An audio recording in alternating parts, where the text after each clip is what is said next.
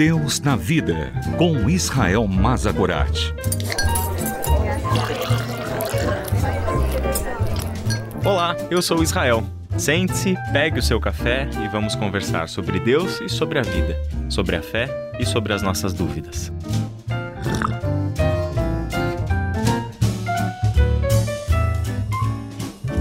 Como Paulo disse em Filipenses capítulo 2, versículo 12, nós precisamos trabalhar com afinco a nossa salvação.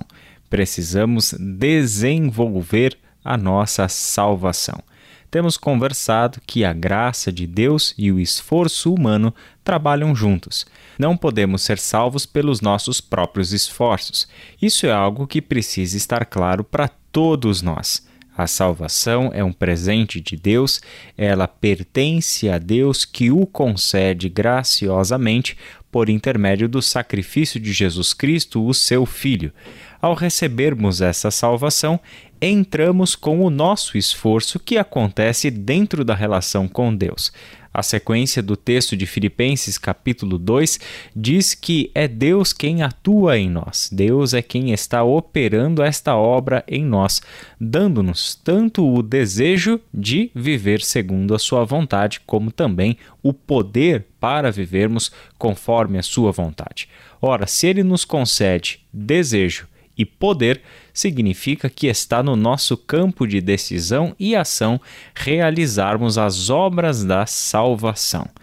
Quando nós olhamos então para o que o Novo Testamento nos ensina em termos de graça e de esforço, necessitaremos ampliar o nosso vocabulário acerca da salvação.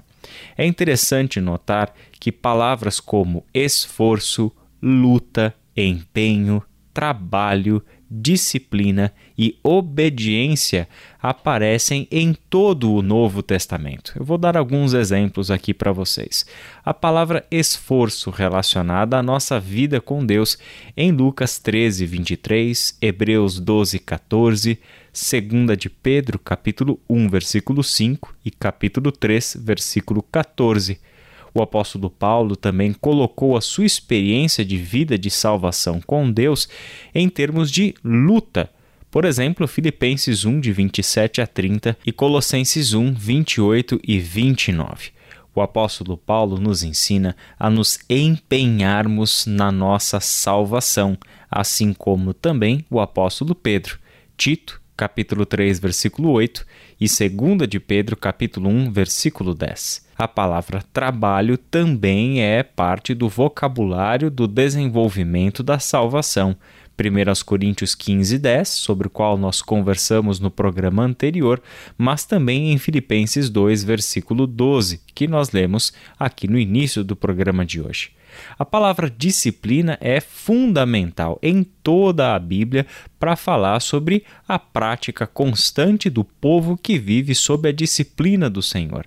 Disciplina que significa tanto a nossa formação, ou seja, os conteúdos e as ações que aprendemos a assimilar e a realizar, assim como a disciplina do Senhor que visa corrigir os nossos maus hábitos ou ideias equivocadas que precisam de reajustes.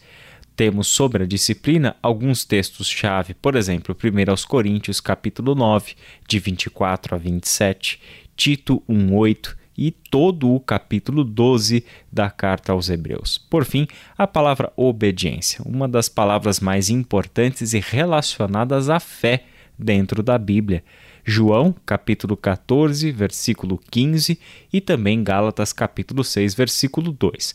Todas essas palavras que nós mencionamos e demos alguns textos como referência aqui devem ser acrescidas ao que nós entendemos como salvação. É justamente desta forma que estas palavras que definem o nosso papel, o nosso empenho, o que se espera enquanto o suor do nosso rosto neste processo de desenvolvimento da salvação não caia em uma versão legalista do evangelho. Nós não estamos falando de obediências de leis, nós não estamos falando de pessoas que estão chamadas a trabalharem, se empenharem, se disciplinarem obedecerem, etc., sem que isto aconteça dentro de uma relação com Deus e debaixo da graça do Senhor. É a graça quem sustenta tudo e é a graça quem dá sentido a todo o nosso esforço. Que Deus te abençoe e até a próxima conversa.